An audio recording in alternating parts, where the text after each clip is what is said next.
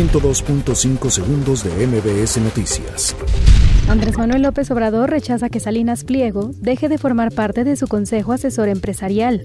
El gobierno de México aplaude que el Chapo pudiera entregar bienes a comunidades indígenas.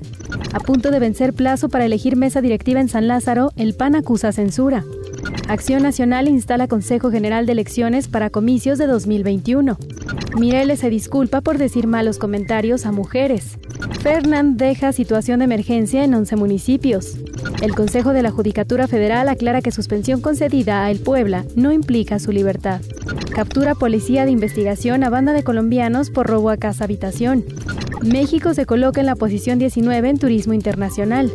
Huracán Dorian vuelve a elevarse a categoría 3. 102.5 segundos de MBS Noticias.